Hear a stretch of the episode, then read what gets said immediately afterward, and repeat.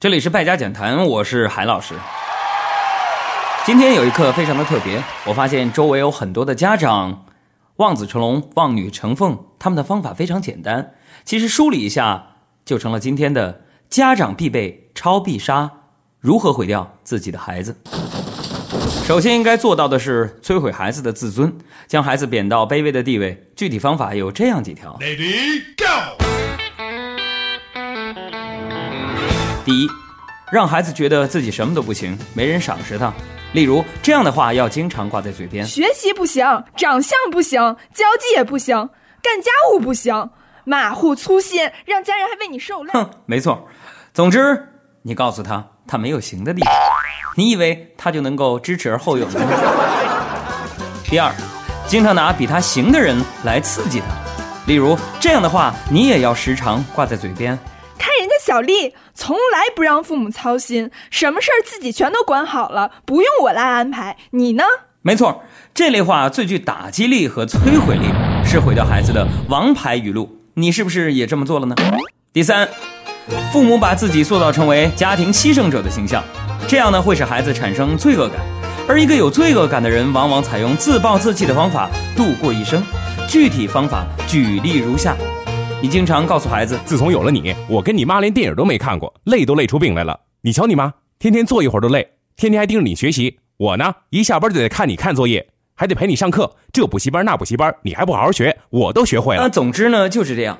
最好在具体说出你身上是有哪种病是由他造成的，或者说，如果不是为了照顾他，自己早在事业上大有发展了。你是这么做的吗？第四，和孩子说话的口气绝不能和蔼。切不可使用商量的口吻，一定要使音量达到七十分贝以上。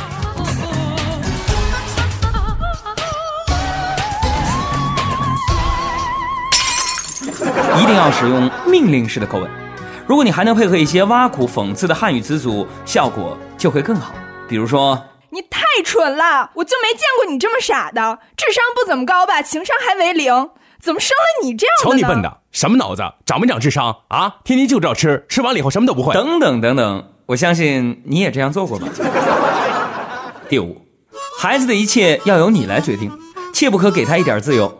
他的行踪你要密切的关注，他如果有日记，一定要想方设法去查看；他如果有信件，一定要审阅。这样做能在他心里造成他不是人的感觉，造成他是一个受人操纵的木偶的感觉。妈。